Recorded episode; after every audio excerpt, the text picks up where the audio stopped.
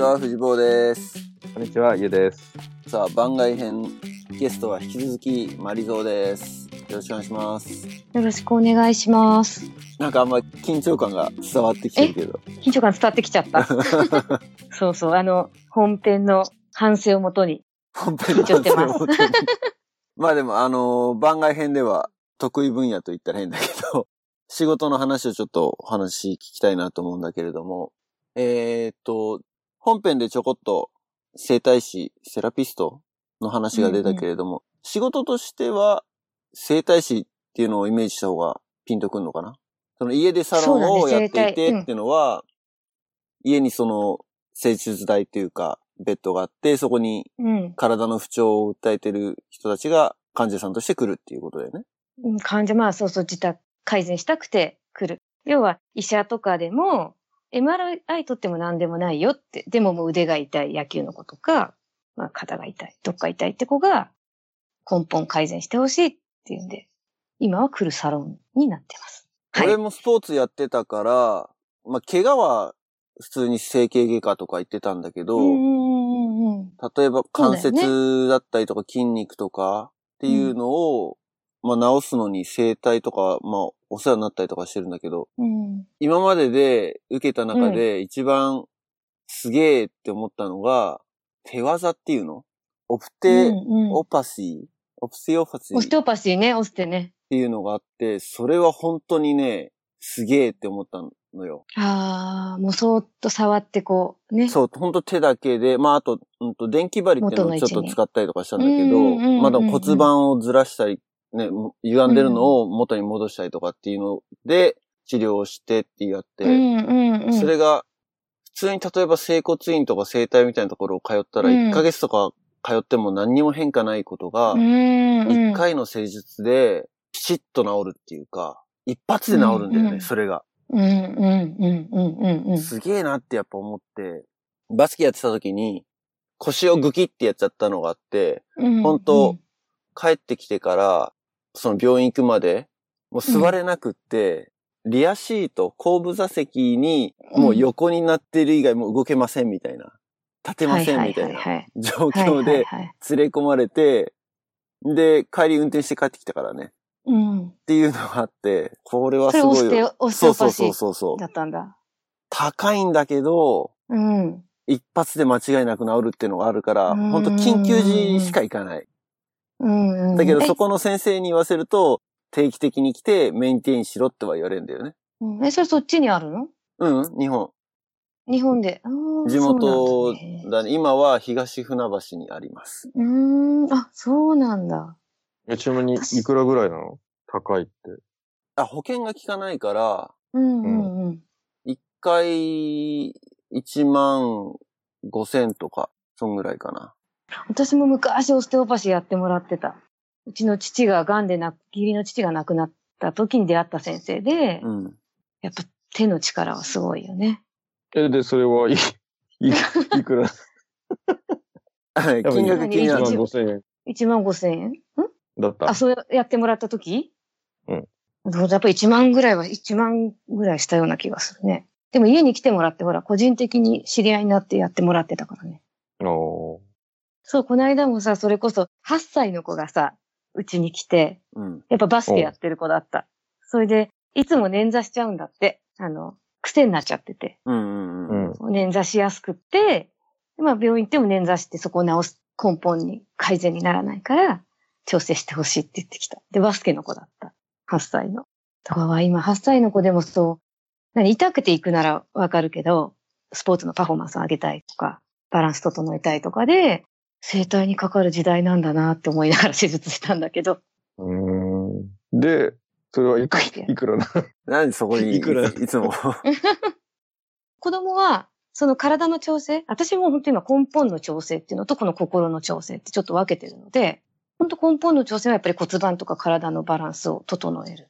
一回である程度。でも一回で改善することよりは、それを定着させることの方が大事なんだけど、うんそれは、え、値段を言うの？いやいやいや。なんか流れで子ど1万子供はね5000円。うん。え、私子供は今3500円。安いで、みんやった方がいいね、これ。みんなやった方がいいね。だって1万5千1万。うん。はえい。でも大人は違うよ。はい 大人は大人は？子供は3500円と、あと、ちょっと心の大会前とか試験前の緊張を取ったりする場合は6000円もらってるんだけど、うん子。供はね。でも私の中でそれは、なんかもう、社会貢献じゃないけど、なんかおー。自分の幸せのためにそこ、やっぱや、うんそういうところがないとこうやっていけないじゃない？お金だけとかじゃなくて、それで生きがいをいただいてると思ってるから、やっぱ子供をやれるってさ、すごい幸せなのよ。そう。うんやって改善して、試合のパフォーマンス上がったりとか、落ち着いてテストを臨めましたっていうと思う。だから、それはもう、社会貢献分野でやってます。なるほど。でも、うち、ね、藤坊知ってるけど、奈良高とか近くにあるからさ、習志野高校ね。奈良市の高校。うん。そう、高校の子とか、結構スポーツから姿勢が悪い。だから本当に肘が痛いとか、どっか他が痛い子も、まあ医者にそれは直してもらえば、医者に見てもらった上で、まあ家でストレッチしてねって子がうちに来て、全身を調整していくっていうような感じの施術をしてるね。やっぱそこは、あれなの、現代医学とは全然違うアプローチだからなの？病院では治してもらえないけど、病院はほら痛みしか、痛みがなければ何もしてくれない病院だと。じゃなくて病院は痛みにしかフォーカスしないから、うん。痛みって結局結果で、痛みを作った原因があるわけじゃない？うん。体の構造だったり、それこそ姿勢だったり、バランスだったり、骨盤だったり。うん。で、結果で痛みがそこに出てるわけで、うん。だから肘が痛いからって肘流した、直したって、その場で炎症が落ち着いたって、大元直してなければまた繰り返しちゃう。うん。でも医者のできる、医者はそうやって、それこそ MRI とかで見て、診断つけてってことだけだけど、私たちができることは、MRI では出ない疼痛障害だったりとか、筋肉の問題だったりとか、それを痛みを作ってる原因に対してアプローチしていくっていうことなんだよね。はい、マリーの場合はそれは医師免許は必要ないんだよね。うん、生体だから。生体だと医師ではないわけなんだよね。そでもやっぱそういう医学的なところもすごい勉強してっていうのは個人でやってるの？それともなんか学校に通ってとかなの？えっ、と、先生についてっていう感じかな。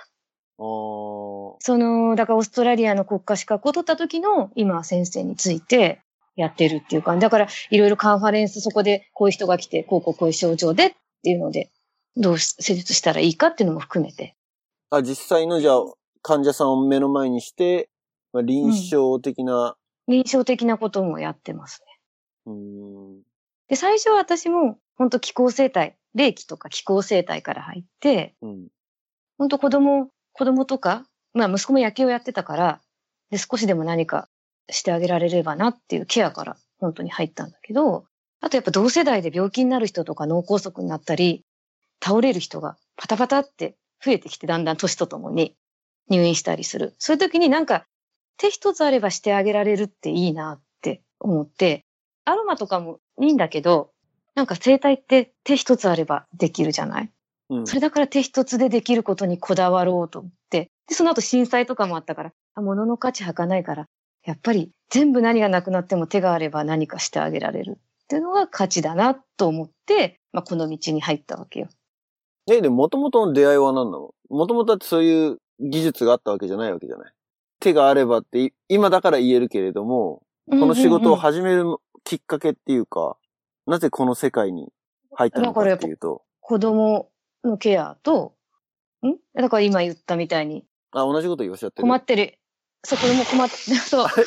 いや、だそれはさ、いや、技術がああるから言えることかなって今思ったあのよ。うん、技術がない段階で、何か手一つで、何か、例えばしん、今言わなかったっけ？私。あそうそうそうそう、手一つでっていやいう。あれおかしいよ、俺言ってること。ちょっと日本語の理解が、いや、普通にだから、出会いきっかけは、子供を、自分の子供をってこと。自分の子供を自分の子供プラス、困ってる人に周り対しての子たち、をやってあげようって思って、そうそう。で、田んぼとか畑とかやってたからさ、うん。田んぼのおじさんとか70とかのおじさんとかもさ、ちょっと触ってあげるだけでさ、すごい和らいだりするわけじゃない。ちょっと触れてあげるだけでも。うん。痛いところとかが。だったらもっとちゃんと勉強して、手一つで何かしてあげられるっていう人になりたいなっていう。はいはいはい。で、もうそれが、で、ちょっと始めたら、実は、いただくよりも、なんかできることがあるって究極の幸せなんだなってことに気がつき、うんなんか困ってる、ここに困ってる子がいる、ここ痛くて、あそこ痛くて。で、なんかやれることが、まあ、全部やれるとは思わないんだけど、少しでも力になれるっていうのは究極の幸せだなと思って、まあそこからは、さ悟りだね。悟りだね。そうだね。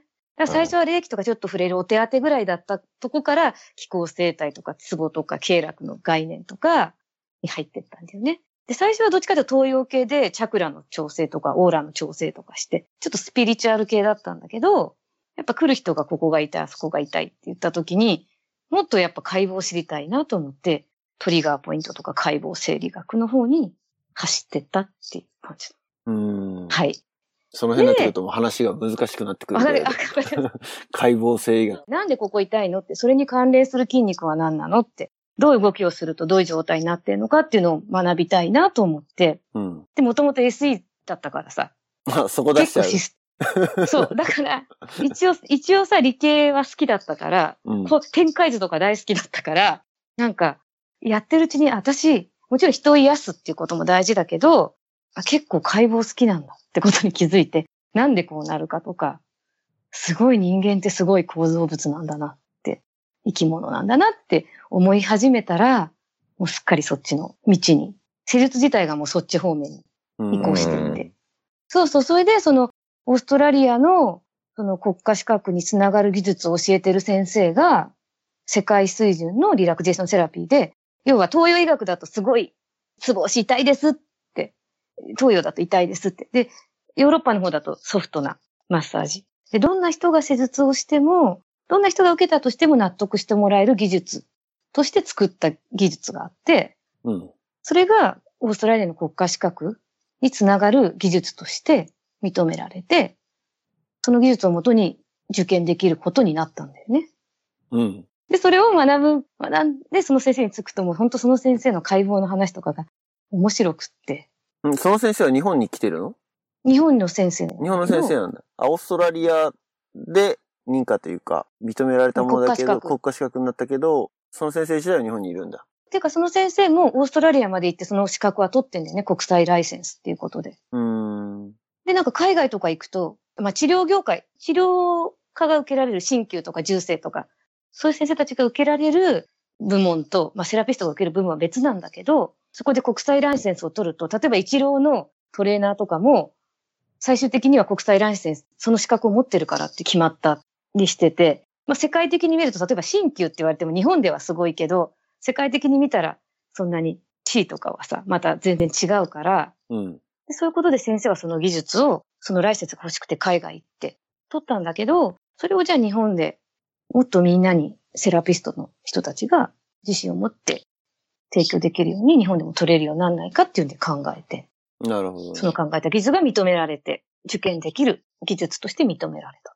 じゃあマリーもその国際セラピストうん。の技術を今身につけるためのトレーニングというか。で、もう私は2年前に取ったの。あ、もう取ってるんだ。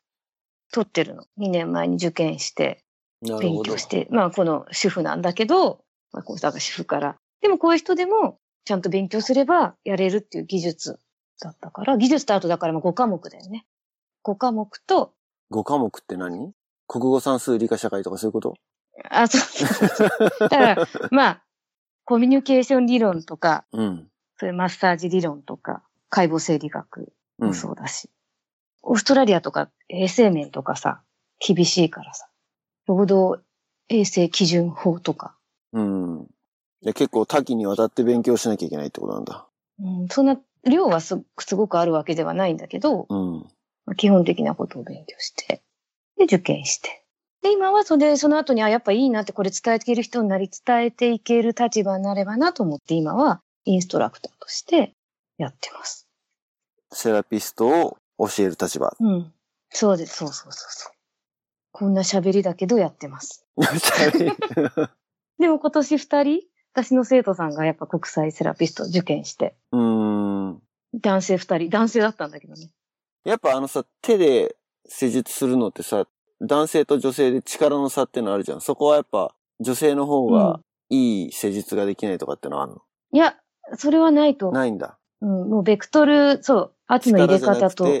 うん、そそうそうそうそう。男性だからとはないと思う。まあ体大きかった。私ちっちゃいから、体大きいとやっぱりいいなとは思うんだけど、持ち上げたりなんかするのにさ。で、私の施術が揉みほか、揉みほぐしとかではなくて、本当に根本を改善する解剖生理学とかにのっとって、だから本当に進化の過程で、体がこう、進化して、していく中で筋肉ってできてきてるじゃない？うん。だから四つ足だったのに二足歩行になることで、ねじれちゃってる筋肉とかをこう、取っていくから、うん。そこに詰まってるものとかを取っていくから、なんて言うんだろう、そんな力とかは関係ないのかうな。ん。いや、全然その、セラピストじゃないけど、それこそ、うんタイマッサージとかさ、過去に受けたことが、太太鼓式とか受けるとさ、大体、太鼓式なんか女性のマッサージ。師が多いんだよね。だけど、あのちっちゃい体でなんでこんなすごい力で押せるんだろうって、やられてる側としては思うんだけど、そう。だから圧のかけ方。私最近だからよよくね、おじさんみたいって言われる。目つぶってると。あ、手が？手が。その手の感触がってこと？なんか、大きいおじさんに触られられてるみたいって、なんか2、3人連続で言われて。で、施術してなくても握手とかしても、なんか目つぶってるとおじさんに触られてる圧を感じるとか 言われて。それがいいかどうかは別として。お前、マネージャー体ちっちゃいもんね。なんかついてんじゃない、ついてんのかな？でもありがたい好きだけどね、それはね。だってね、それで施術の効果が良くて安心してもらえるならさ。いや、帰った時、去年とか帰った時、その話してたら受けに行ったな。ぜひぜひ、もうぜひ感じて、まあ感じてみてくだは今のさい。ところ特別ないけれども、うん。逆にでもね、自分が意識してないっていうか、自分が感じてない悪いところとかも分かっちゃうわけでしょ？うん、だからバランスとかは見える。で、骨盤とかも別に歪むのが悪いとは思ってなくって、うん。歪んだまま固まっちゃうのがいけないから、ちょっと開閉とか上下とか促してって、しなやかな体にしていくっていう感じかな。でもやっぱ一回だけやるんじゃあんまり意味がないことが多いんじゃない？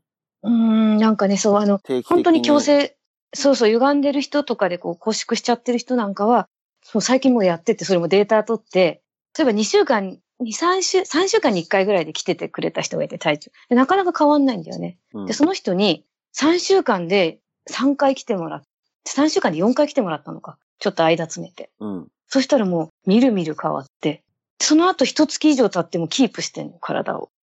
ってことはよく言うようにさ、最初はちゃたくさん通った方がいいよって言うけど、うん。それ本当なんだなと思って、ただ先が見えないとさ、いっぱい通わなきゃいけないと思うからちょっと躊躇しちゃうけど、それが4回、4回で絶対変化するから、その後、お金もったいなくないよねっつって、もし変化して。その後はもう一月2ヶ月経ってもキープできてたら違うよねって。まあ人にもよるんだけど、うん。でも大抵ね、やっぱ詰めてパッと来ちゃ、来た人ってすごい変化するんだよね。それ子供でもそうで、うん。どっか痛みがある子、部活とかで痛みがある子も、例えば部活で忙しいからってたまにしか来ないと、本当現状維持なんだよね。うん。でも思い切ってガッと来てもらうと、一月来れなくてもキープしてるから、そういうのはあるかな。その生態の部分ではね。そうだ、そこがさ、先生にやっぱかなりよるなーっていうのを、俺の個人的な感想で、先生によっては、治んないんだよね。治んないっていうか、その本当繰り返し来てください、定期的に細かく来てくださいって言うんだけど、言っても、一回一回の施術は別にそんな、大したことないって言ったら変だけど、んうんうそんなすすごいことをやるわけじゃなくて、ちょこっと触られておしまいみたいな印象で。で、で、何度も何度も行け来いって言われるから、なんかこう、それこそ、お金儲け目当てでそういう風になんか来させてるんじゃないかっていう風な疑念がまず生まれてくるし、まあそうだいう。ところもあるんだよね、実際ね。なんうかね。ん。ある、ある、全部直さないで。そうねそうそうそうそあとは、ほら、1時間の施術より普段の生活う。うん。とか意識とか脳への定着は3ヶ月って言われていて、うん。だからその3ヶ月か何でもほらテレビでこういう体操がいいですよって言うけど、なかなか3ヶ月って続かないじゃない。うん。ちょっとテレビ番組で健康体操やってても。でもやっぱ3ヶ月すると脳が定着してくるっていうから、その期間どんだけ意識して過ごせるかっていうことに、その先生とかがみどんだけ導いてくれてるか。整骨院とかだとはいって流れ作業だけどさ、うんうんうんセラピストの人って結構もうその人と向き合うから、その人のセルフケアとか生活とかも含めて、うん。だから普段どう意識できるかっていう方が大きいかもしれないよね。一日少しずつでも意識してやれるって、そこまでサポートできるかっていうか、大きいし。まあ、よく言うもんね。まず3日、3週間、3ヶ月ってあり言うよね。うん三年ただまあ私気候生態とかもさ、オーラ、チャクラの調整とか、心の調整もやるけど、そういうのでパッと取れちゃう取れて楽になるっていうこともあるけどね。施術としては。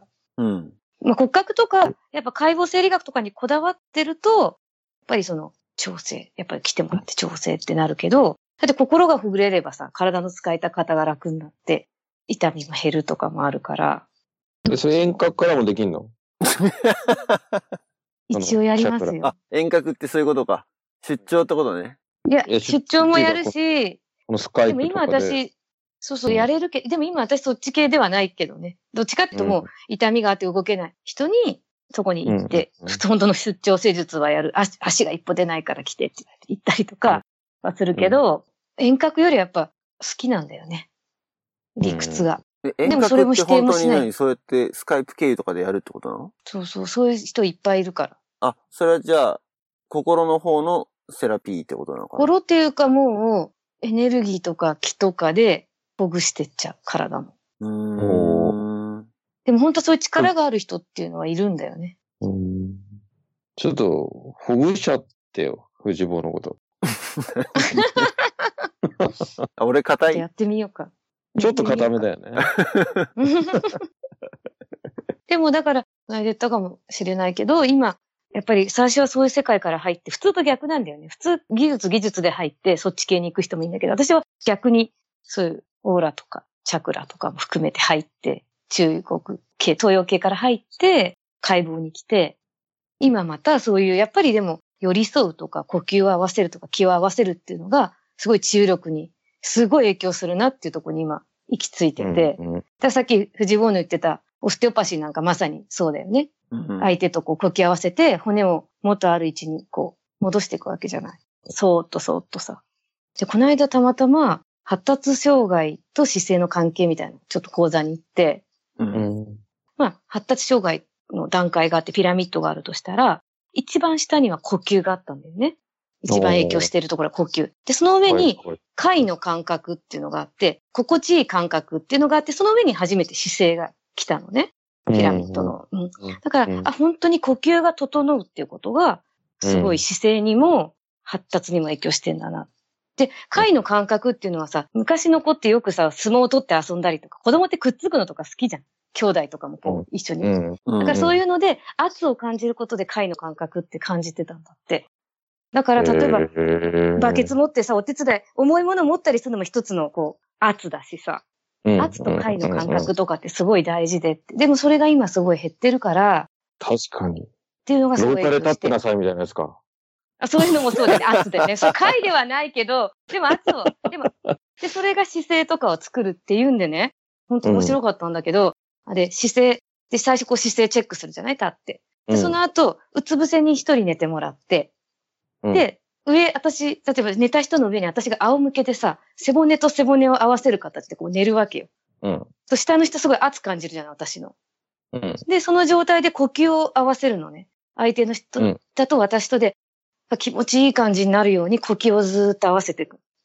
で、それの、その後、本当立ったら姿勢治ってたんだよね。その貝の感覚で呼吸を合わせてだけで。で、背骨と背骨が合ってるから、それだけで姿勢。おーだから、じゃああれじゃないの。勉強してやってたこと何なんだろあのう。うん。かぶりまくったけどね。じゃあ、マリゾーが、あれじゃうんん、満員電車乗って癒しまくれば、いろんな人。それ、貝の圧かね。満員電車は貝の圧？はい。なんかみんな、あれ？満員電車悪くないぞ、みたいな。みんながその技術を持ったらみんなで癒し合えるわけでしょ。うん怪しいよね。あちょ貝じゃないよね。盛り上がんない。すいません。うんでもだからなんか、無理にこうさ、解剖の、まあどっちも大事、技術があるから、それも言えるしさ、大事なんだけど、うん。すごいなんかだからオステオパシーとかもスッと入ってくるし、うん。うん。なんか力でやんなきゃ治らないっていう感覚がまた、とは違う段階に来てんのかなと思って。いやー、受けたいわ。帰ったら。受けての、何でもできるよって、何でもって、いろんなことできますんで。なかなかやっぱでもね、俺もこっちで体不調の時には見てもらってる先生がいるんだけど、うんうんうん。それでもスポーツ専門のうん。カイロプラクターなのね。はいはい、カイロね。そう。だけど、やっぱり、よっぽど辛くない限りはいかないっていうか、うんうんうん。そういうし、なんていうの、心理的障壁っていうのはすごいあるよね。それをほぐせる先生っていうのは、そうん。うん。それ多分、一番なんつうの、施術をするセラピストからしてみれば一番乗り越えてほしい障壁なんだろうけれど、うん。そういうのってでもコントロールできないのか、やっぱ。でも自分もそうだからね。なかなか いかないからね。あとはだから意識して自分の体の声を聞いて気づいてあげるっていうことだよね。うん。自分が言った方がいいかなって、ちゃんと向き合えるかっていうことじゃないかなと思うまあ、痛みが出てこないとな、なかなか足が向かないってのはあるんだよねど。。そうだよね。それは私もそうだもん。でも本当国際セラピストを取ることで、なんかいろんな先生と出会えたわけよ。うん中世の先生、鍼灸の先生。受験の時はさ、一緒にいた、いるからさ、同期っていうことになるんだけど、うん。まあ、どの技術もみんな素晴らしいから、そこに存在しててさ、もうどっちがいい悪いとか、あとはもう相性とか合うかの問題もあるだろうけど、うん。まあ本当大事なのはその人にしっかり向き合ってるかってことなんじゃないかなって、すごい最近思うんだよ。だって信頼できる先生でさ、ちょっと通って調整してこうって言われれば頑張っていこうって思うだろうしさ。うん。この人嫌だなと思ったら技術が良くたってよく思えない。そうね、そうね。うん。だからそこかなとか思うけど。今後の展望っていうのは、どんな感じなの？今後の展望は、まあでも、やっぱ勉強はして、し続け、まあ一生勉強だと思うんだよね、体を扱うっていうことは。うん。だから、もう勉強するために、まあ施術はもちろんなんだけど、勉強の費用もちゃんと確保しなきゃいけない。それこそ解剖に行くってなったら、それなりのハワイにね、金額になるし、うん。だからやっぱインストラクターとしても経験を積んで広げていきたいっていうところかな。で、そうすることで丁寧にお客さんに還元していきたい。でお客さんにまあ子供たちもそうだし、本当うち今、小学生から80代ぐらいまで来るから、すごいね、それも。本当グログローバルでしょ？うん。施術もグローバルなんだけど、東洋から西洋まで。うん。世代もグローバルですよ、なかなか。でも根本はやっぱ一緒なの？そんだけ、こう、年齢の幅があっても。施術内容？うん、まあその、な人間の体っていう意味では、扱い方は一緒なの？は、そうそうそう、一緒だ、一緒だよ、それは。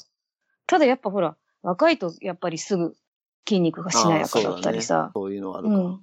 あとやっぱ年齢いくとやっぱ抱えてるものが大きくなるからやれることも減ってきたりはするよね。うん。あのほらもう昔癌でここ取ってますとか、肋骨取ってますとか、あの、まあ、根本は一緒なんだけど、そう。だからインストラクターの活動とサロンの充実と、あとは本当に、今ちょっと講座とかを、やっぱラボっ子やってたから講座とかを、お客さんがみんな素敵なお客さんがいっぱい来るから、うん。素敵なお客さん来るとみんなに紹介したくなるわけですよ。うん。だからそういう人たちをつなぐために、今、玉手箱プロジェクトっていうのを始めて、うん。なんか今イベントだよね。いろんなイベント企画して、講座やったり。それは一般の人向けにってことでしょ？うんと、お客様、私のお客様にも流すし、あとまあ一般の人にも流すし、あこんな、あ、私もこれやってみたいと思ったら、イベント企画して発信して。だから新年もお客さんたち同士で今年の展望を言う会みたいなのするんだけど、うん。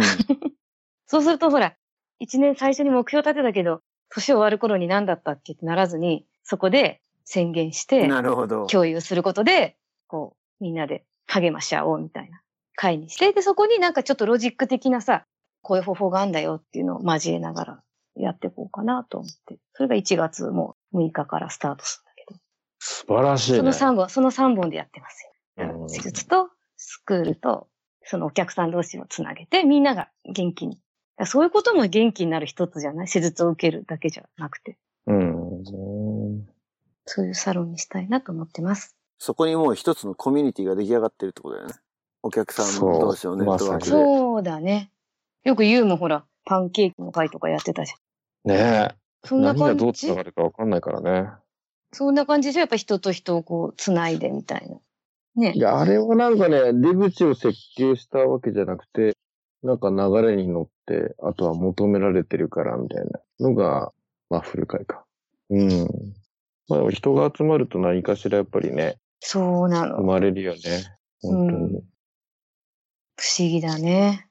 どんどんつながるからね。だからね。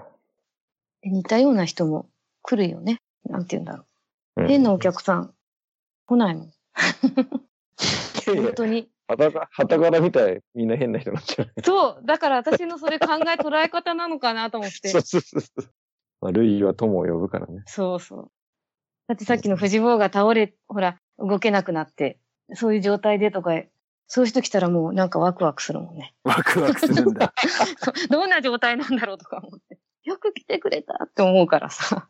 そういう先生に会いたいよね。そうね。よく来てくれたって思ってくれる先生はすごいね、なんかね。ああいうとこ行った時いつもなんか、あ、怒られるなっていう風な、なんかちょっとそういう気持ちになっちゃう。しばらく行ってないからみたいな。だったりとかね。うんうん。いやもうありがたいと思う。もうしほら、もうそれもその人の生き様だからさ。なんか私否定するのや嫌なんだよね。うん。こんなんしてたからこうなったのよとかさ。だってその人がよくってそうしてたから、その結果で出ちゃったけど、満足してたらいいんじゃない？なかなかそういう先生いないんじゃない？っていう気がするけど、俺があんまりいい先生に会ってないのかしら。でもそれがいいのか、もっとだから治療家とかだったらちゃんとね、と指示するのかもしれないけど。まあそれがいいかどうかはわかんないけど、それは私のスタイルっていうことだよね。うん。うん。よ寄り添うっていうか。患者としてはそっちの方がなんかいいなと思うけどね。うんうんだから本当ね、凝り、凝りとかもなんか愛しくて涙とか出てくるときある。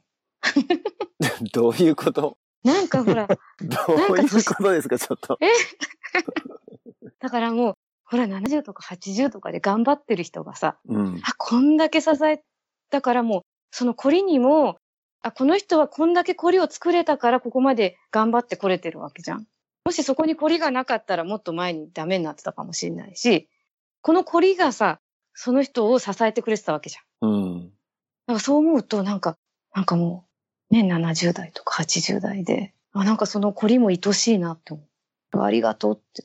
すごいな。怪しいね。怪しいよね。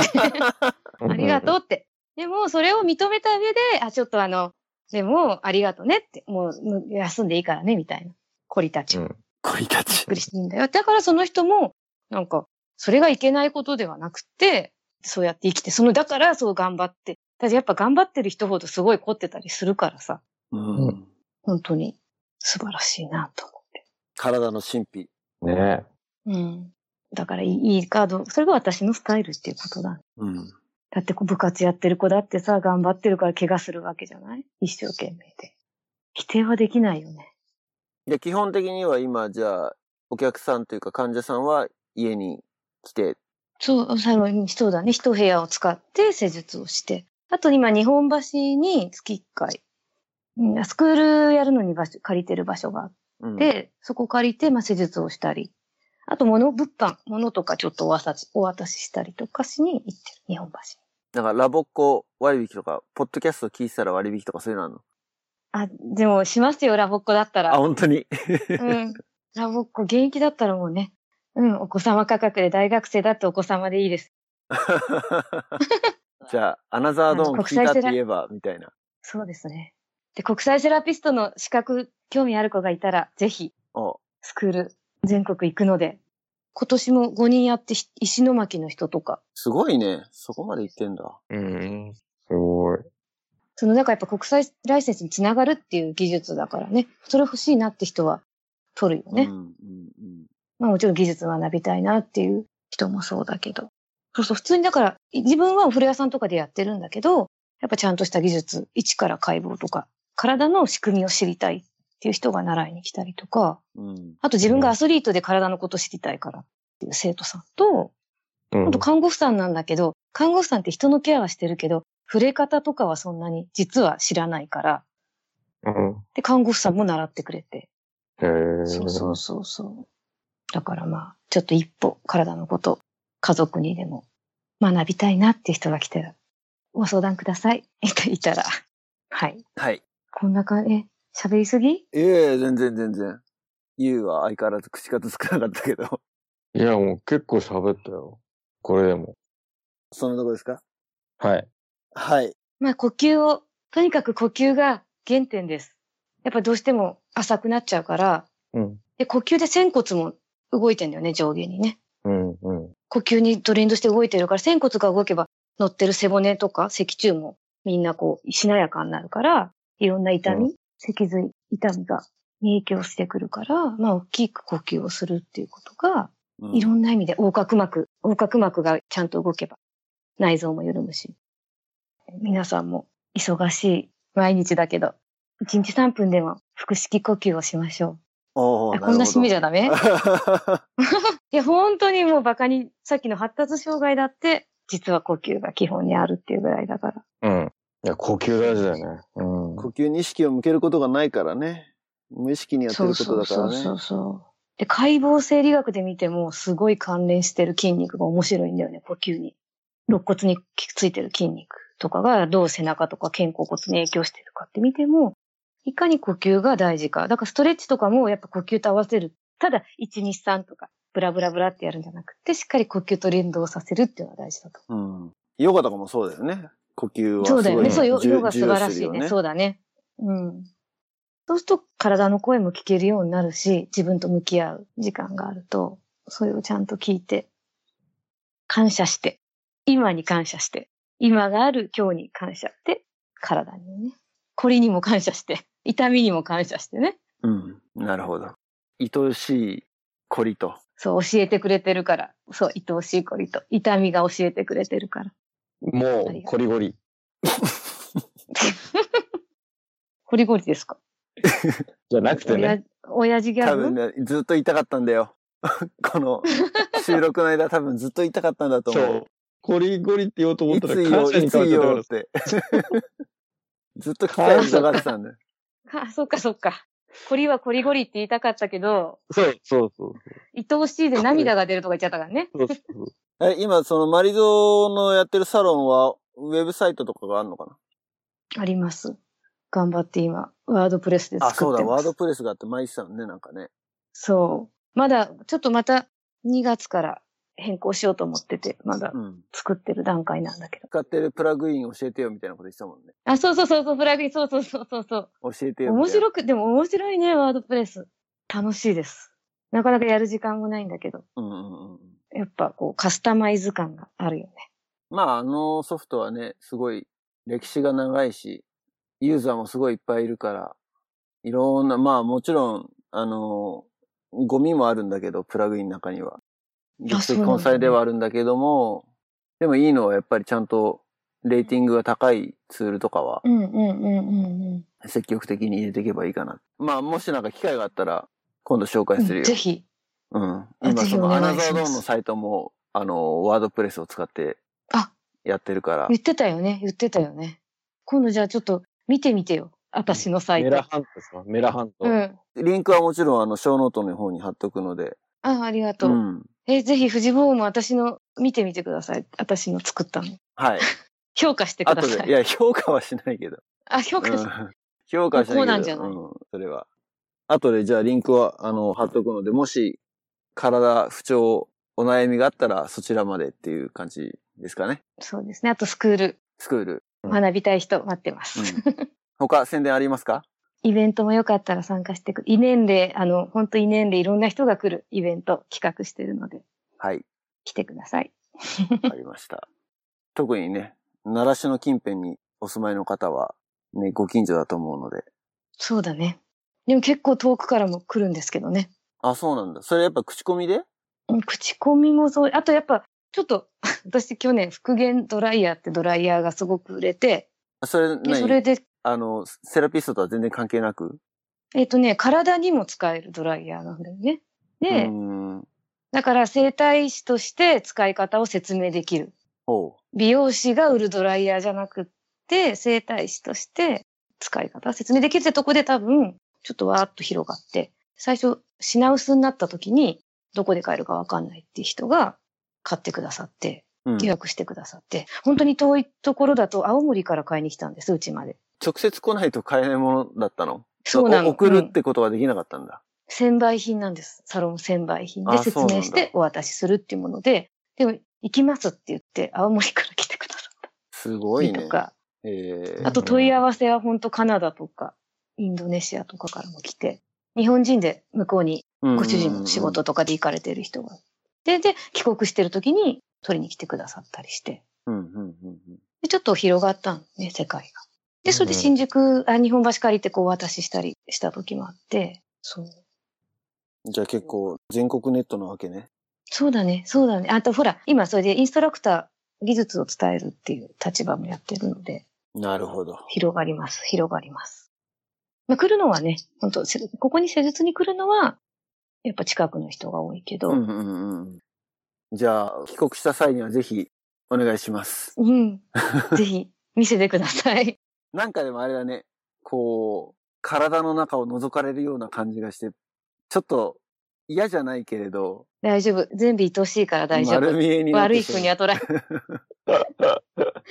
悪い風には捉えないから。いや、本当ぜひ、ユウも機会あったら、千葉方面に行くことがあったら。俺が近いね。そうだよう。んあの、ね、え一回奥さんをね、奥さんをやる機会あったらな、なんて話してたんだよね、ゆう。覚えてる？覚えてます、覚えてます。ぜひ。産後うちも子供いるしね。産後骨盤で。うん。3歳からもやるの？やるの。さす、なんか悩みある3歳。困ってることがあるっていう、困ってるっていう概念がなさそうだよね。なるよね。必要だったらやりますけど。あいやいや、あの、ほら、一家5人まとめてみたいな。あ、でもいいんじゃない？空手、空手とかはいいよ。空手やってる子とか。こうじゃあ、横浜に出張いただいて。自分が行かないんかい。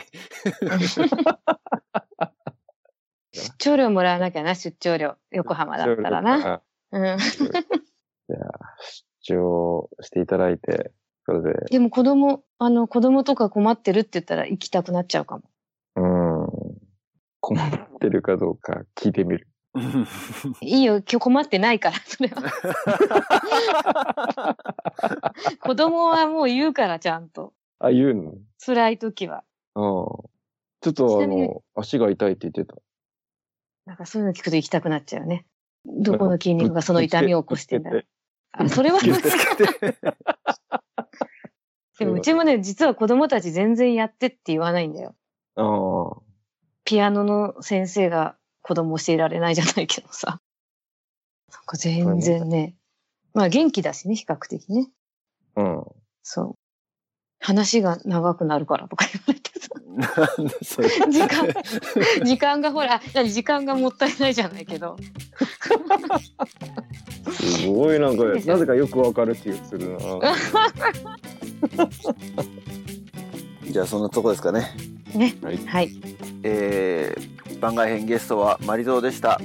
ありがとうございました。ありがとうございました。